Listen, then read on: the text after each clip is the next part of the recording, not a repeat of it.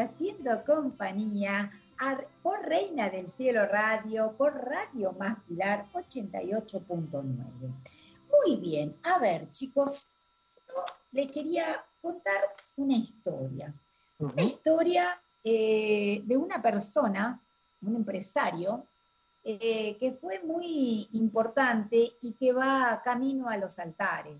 Em, este empresario, justamente hoy, que es el Día del Trabajador, eh, es un momento muy lindo, muy importante para revalorizar lo que él decía y cómo él trataba a los obreros. Y una de sus frases era, por ejemplo, para juzgar a un obrero hay que amarlo, decía él. Excelente, ¿eh? buenísimo. Otra cosa que decía, hay que humanizar la fábrica. Otra cosa que decía y que consideraba era como empresario, decía, hay que sembrar esperanza, ver la realidad y renunciar al beneficio del momento. Y realmente esto nos hace mucho ruido porque uno piensa eh, en lo difícil, ¿no? Que debe ser ser un empresario, un cabeza de, una empresa, un dirigente, y realmente pensar tanto en los obreros, ¿no? Un hombre que murió feliz porque decía, luego de una transfusión de, sangre, en la que los obreros le donaron sangre, eh, dijo, estoy feliz porque por fin llevo en mis venas sangre obrera. Y qué lindo, ¿no? Hoy justamente en el Día del Trabajador, poder hablar de él. Y para hablarnos de él, tenemos a una persona muy, muy especial, ¿no? Que es un director creativo que preparó eh, un documental muy lindo, muy lindo, lo he visto, dura muy poquito, apenas 12 minutos, y que realmente compila toda la vida de este hombre, de este gran empresario, de Enrique Shaw, eh, a quien tenemos eh, en línea es a Humberto Lopardo, y yo le damos la bienvenida. Muy buenos días, Humberto. Te estamos escuchando, además de todos los oyentes, Fabiana, Rafael y Eugenia. ¿Cómo estás? Hola, buen día. ¿Cómo están? Bien, muy bien. Muchas gracias, querido Humberto, no, al contrario, esta presentación para mí. con Reina del Cielo. Realmente eh, estaba leyendo tu currículum, es impresionante, ¿no? Realmente esto de ser director creativo, eh, acá dice que vos te formaste en la Escuela de Bellas Artes de Uruguay, que fuiste elegido como jurado de festivales muy importantes, eh, jurado representando a la Argentina, de la industria publicitaria, como por ejemplo Clio, Canes, EFIE, El Ojo de Iberoamérica, Fuiste jurado de la Asociación de Diseñadores Gráficos de Buenos Aires y tu trabajo fue reconocido internacionalmente con más de 240 premios, incluyendo seis leones del Festival de Cannes. Bueno, querido Humberto, contanos primero qué es ser un director creativo. ¿Qué es esto de ser un director creativo, Humberto? Bueno, en realidad el trabajo que nosotros realizamos es construir marcas en función de los beneficios que éstas ofrecen a los consumidores. Entonces, para construir, primero que nada, lo importante es que todo lo que se diga acerca de la marca sea cierto.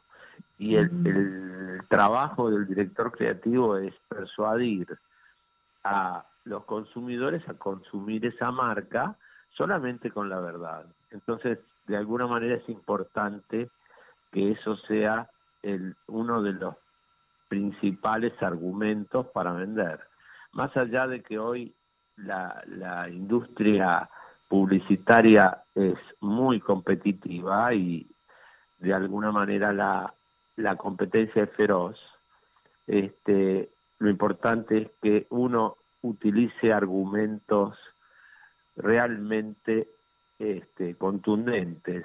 Había un, creativo este, americano, se llama Edward McCabe, que era uno de los directores de la agencia Scully McCabe, que fue una de las más creativas por los años 80 en, Estados Unidos que decía que la creatividad es la eh, es una injusta ventaja es, es la, mejor manera de sacar una ventaja eh, sin que eso sea injusto para las marcas, ¿no? Entonces lo importante es eso. La competencia es en base a la verdad y a los argumentos que uno tenga para venderla, ¿no? Exactamente. Bueno, qué interesante, ¿no? Debe ser una industria muy, interesante, como vos decís, muy competitiva, pero también llena de desafíos. Y hablando justamente de desafíos, bueno, eh, ¿cómo surge la idea de este documental, querido Humberto? Este documental se llama Enrique y yo, 100 años de un testimonio transformador. ¿Cómo te surge la idea a vos de hacer este bueno, documental? Bueno, no, eh, nosotros fuimos convocados por ACDE. ACDE es la Asociación Cristiana de Dirigentes de Empresa, con la que venimos trabajando hace algunos años justamente en la causa de canonización de Enrique Yo. Lo hacemos en, forma pro bono, es una forma de devolverle a la sociedad todo lo que la sociedad nos da por las buenas causas. Y en este caso, para la celebración del centenario del el nacimiento de Enrique Yo, se formó una comisión que estaba conformada por Sara Yo de Crito, que era eh, hija de Enrique, Sarita Crito Yo, que es nieta de Enrique, y tres directivos de ACDE, el, eh, Juan Pablo Simón Padrós, que fue, es un expresidente, Fernando Ambroa y Fernández Elizalde, que es el administrador de la causa de, de canonización de Enrique Shaw. Ellos conformaron una comisión para ir generando todo lo que representa la, la celebración del centenario de Enrique. Y una de las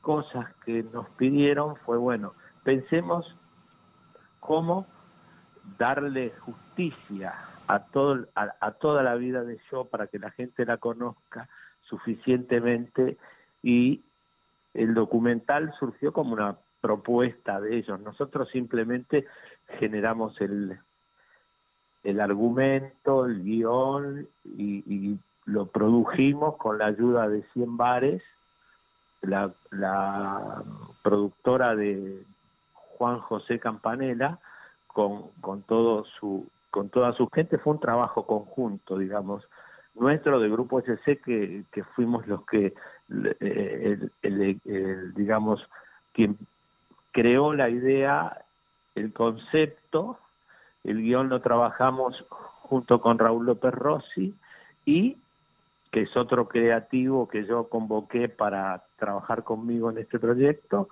y además la producción de 100 bares con el director Pablo Aulita y con el productor general Martín Saidelis.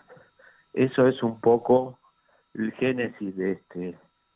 Pero fue un trabajo común con la comisión del centenario, porque tuvimos varias varias presentaciones y ajustes.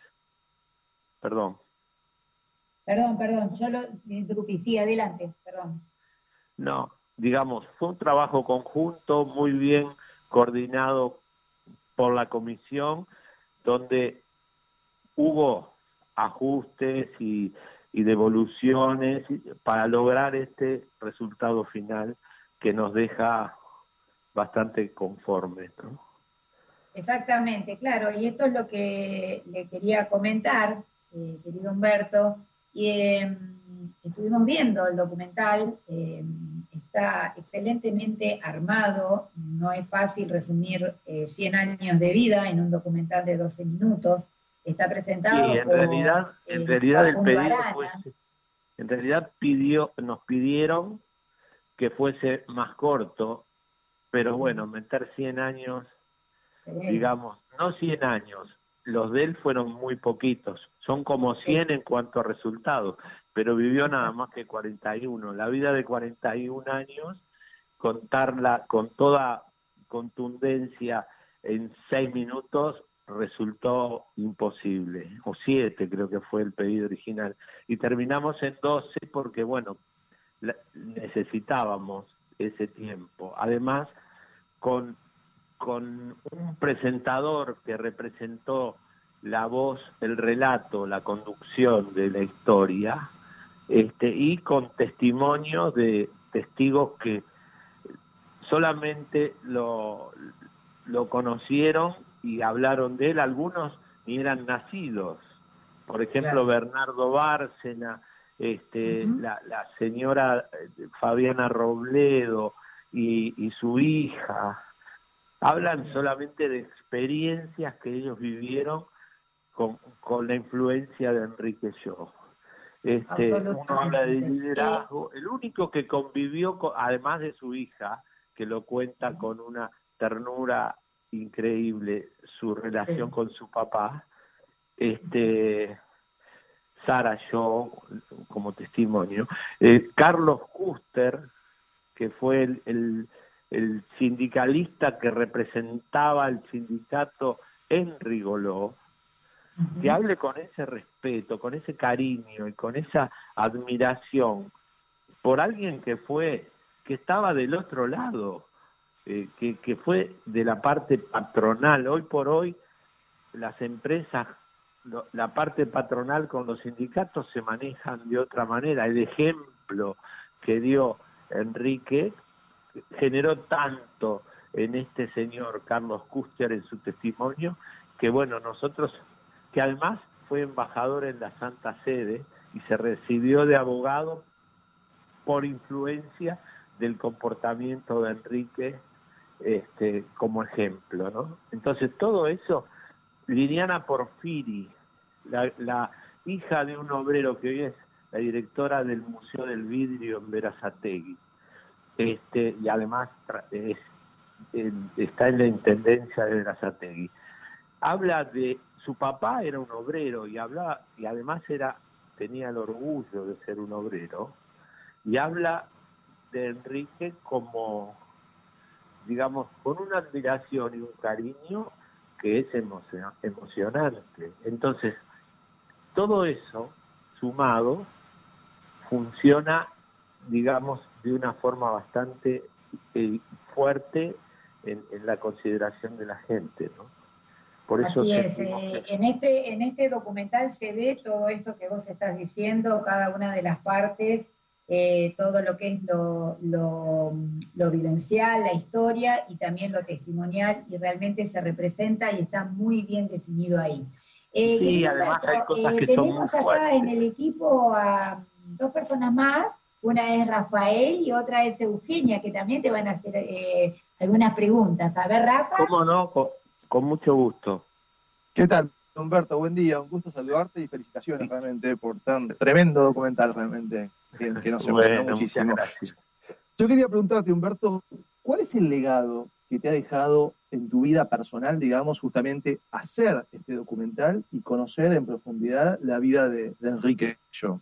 Bueno, es absolutamente conmovedor.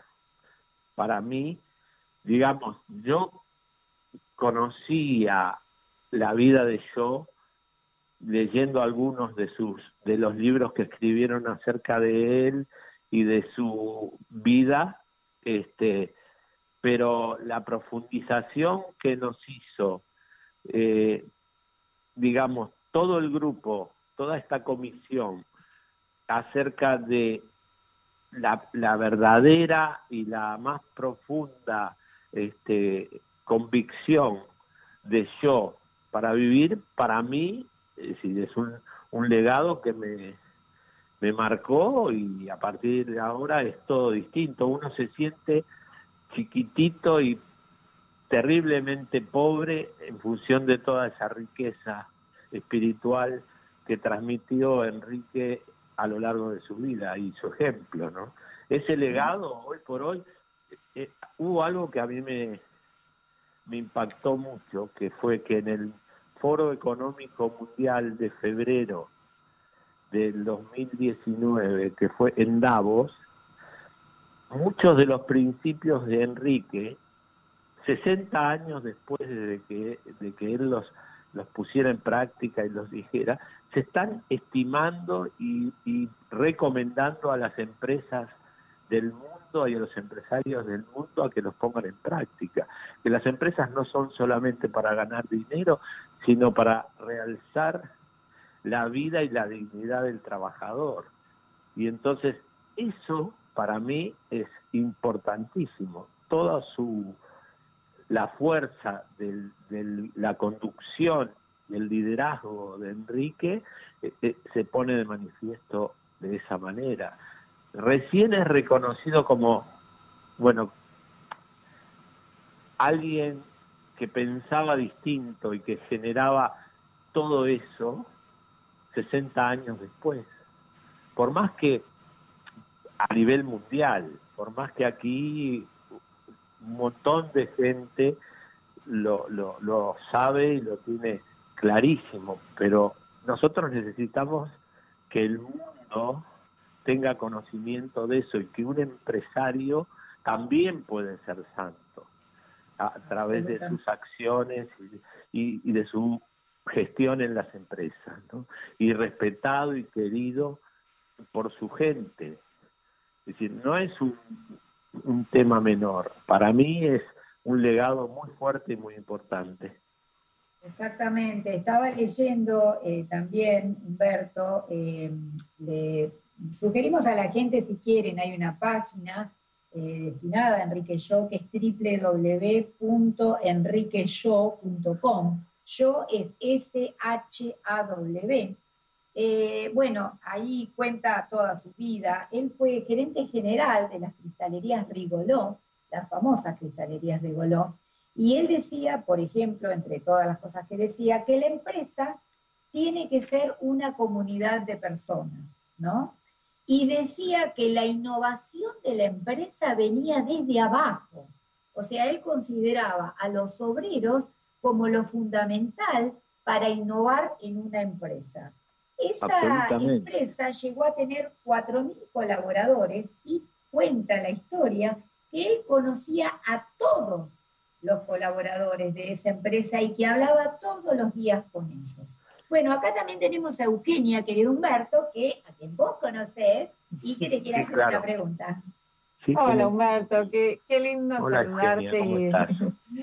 Bueno, me paso a contarle a, los oyentes que hace un montón de años nos conocemos y anoche pensaba cómo Dios sabe tejer hilos a, su manera, ¿no? Porque increíble que nos encontremos en este espacio y con este tema tan lindo que a mí hace, además hace muchos años que, vengo siguiendo la vida de Enrique y yo, así me parece un privilegio tener este espacio contigo, que te quiero mucho, ya sabes, a, través de, de tu hija Pilar este, y bueno, quería preguntarte, a ver, con esto del documental que tanto se ha viralizado, además, porque ha llegado por todos los WhatsApp, por todas las redes, por todos lados, realmente es maravilloso.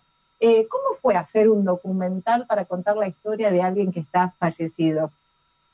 Bueno, en realidad por eso nosotros lo convocamos a Facundo Arana como una especie de hilo conductor que nos fuese llevando por el camino de la vida de yo contando cosas, digamos, nos perjudicó un poco la pandemia, la verdad, podía haber sido esto mucho más desarrollado, pero bueno, con las limitaciones de la de la pandemia y todas las restricciones, tuvimos que manejarnos con mucho cuidado y es lo que pudimos lograr en función de eso.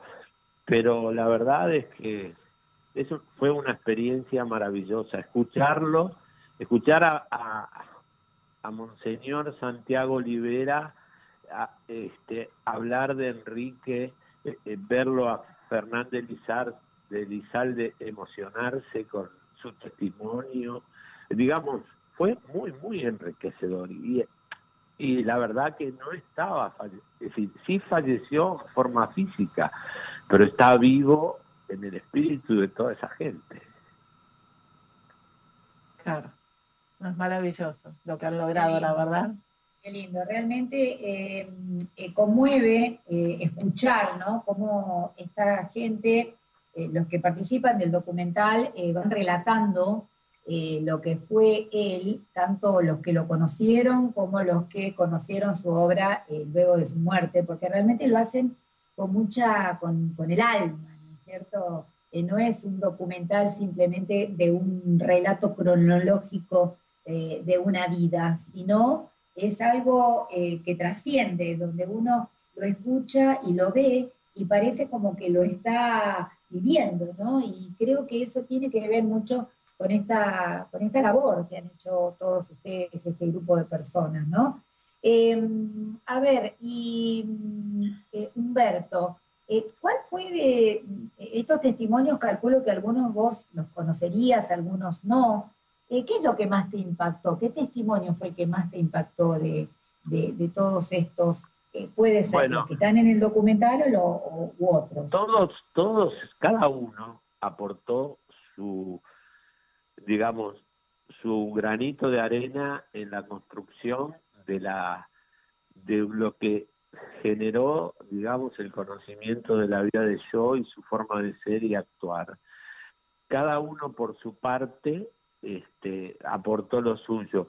Hubo dos testimonios, más allá de la ternura de, de Sara yo como hija, hablar de su papá y de que pensó que todos los papás eran santos y después se dio cuenta que no, que ella tenía un privilegio que los demás no tenían porque vio la humanidad de otros papás que no estaba acostumbrada. Desde el testimonio de Custer que estaba sentado del otro lado del mostrador de Enrique, cuando fungía como líder sindical de Rigoló. Desde Fabiana Robledo, cuando dice, yo hice un pacto con, con Enrique cuando lo conocí por un recorte de diario de una vecina y le dijo, si vos salvás a mi marido, este, yo, porque además le dijo, bueno, vos necesitas un milagro para ser santo, yo te doy la oportunidad de que lo hagas. Y la chiquita, o sea, su hija, que tenía cinco años y pudo este, vivir y conocer a su papá hasta los 18, 18 años más, o sea, hasta los 24 o 25 años, diciendo, yo sé positivamente que lo que mi hizo que mi papá nos pudiera ver crecer fue eh, las oraciones y las peticiones que le hicieron eh, a Enrique para que intercediera, eso es maravilloso. Y nosotros de alguna manera pudimos utilizarlo de una forma muy sutil porque la causa de canonización desde el Vaticano no permite utilizar ese tipo de argumento.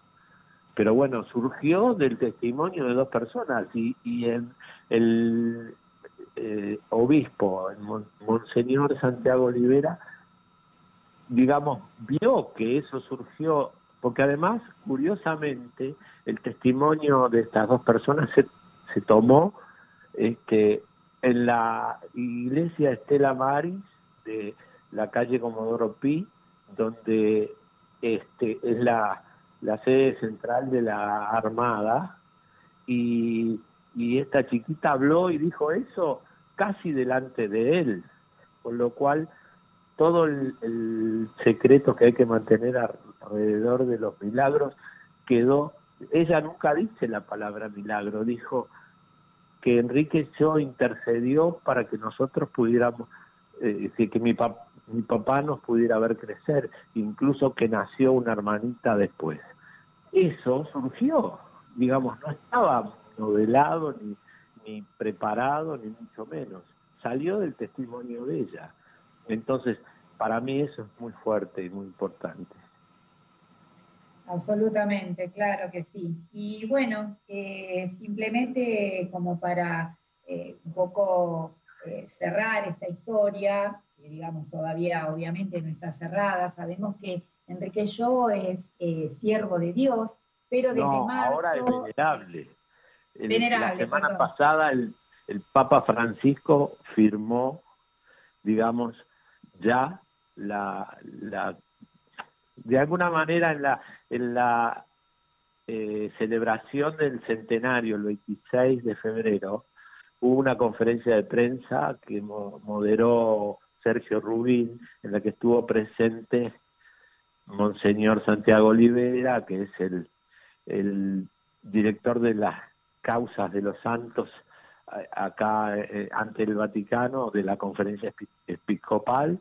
Después, Silvia Correali, que es la propulsora o la postuladora de la causa de Enrique en el Vaticano, y Miguel, el, el padre Miguel Yo, que es el hijo de, de Enrique, que es misionero en África.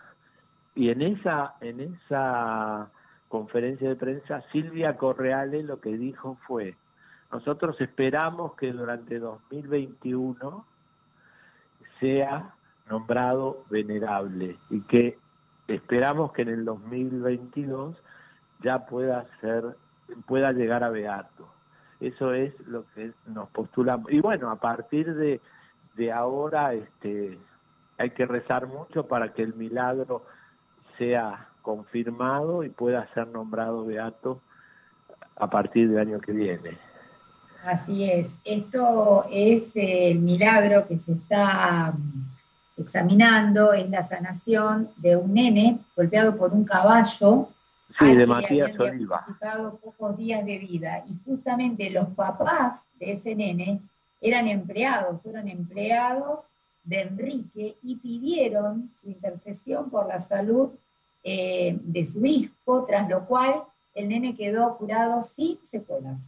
Eh, así es que, bueno, realmente, mm, eh, como, como vos decís, querido Humberto, hay que seguir rezando para que prospere y que siga adelante esta causa, con la cual sería el primer santo empresario y que además sería argentino. Nada más y nada menos. Nada más y nada eh, menos. Y nada menos, así es. Y bueno, para cerrar y agradeciéndote muchísimo, querido Humberto, por esta comunicación con Reina del Cielo, cómo lo has contado con tanta, eh, con tanta pasión y con, tanta, con tanto cariño, ¿no es cierto? Eh, no debe ser nada fácil, ¿no? Para un director creativo de una empresa hacer un documental de estas características. Eh, y te quería hacer la última pregunta, Humberto. Sí, claro. Familia, eh, ¿qué te dice con respecto a este documental? ¿Cómo se siente después de verlo? Porque yo te digo sinceramente, eh, me sentí muy conmovida, ¿no? Este, con esto que transmitió tantas cosas lindas de Enrique Yo. ¿Cómo se siente tu familia? Bueno, ellos de alguna manera vivieron, mi esposa y una de mis hijas que todavía era soltera en ese momento vivió porque se casó en, en diciembre del 2020. Este, cómo trabajamos los, eh, digamos, de, yo trabajando desde casa porque por el tema de la pandemia no no podía ir a la oficina e incluso este tuvimos que ir solamente a las filmaciones autorizadas porque había restricciones, no podía haber nadie, digamos, excepto el equipo de filmación y los protagonistas eh, de los testimonios en, en los lugares destinados, que la mayoría fueron al aire libre o en lugares amplios, grandes, no, no hubo, digamos, demasiado permiso para hacerlo en lugares cerrados, en donde hubiese más gente y eso. Y tuvimos que hacerlo así, obviamente por eso. Y entonces mi, mi familia vivió ser, de cerca un poco el trabajo y las, y las reuniones a través de, de Zoom con la comisión, donde, digamos, se exponía la propuesta y, y cada uno opinaba y daba, digamos, su parecer en función de lo que convenía, si estaba bien, si no, si había que corregir. Pues, digamos, fue un trabajo muy muy conjunto, muy muy bien coordinado, digamos, y es un, un mérito no solamente nuestro, sino también, obviamente, de la Comisión de ACDE, de la Comisión Centenario.